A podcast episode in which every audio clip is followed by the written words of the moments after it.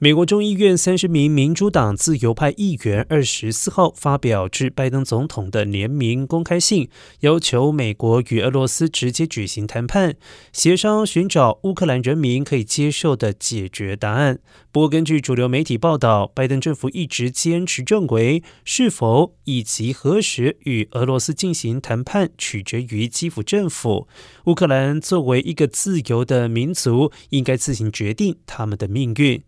国务院发言人普莱斯也回应表示，到目前为止，美国政府没有看到俄罗斯方面有通过外交和对话的方式解决冲突的意愿。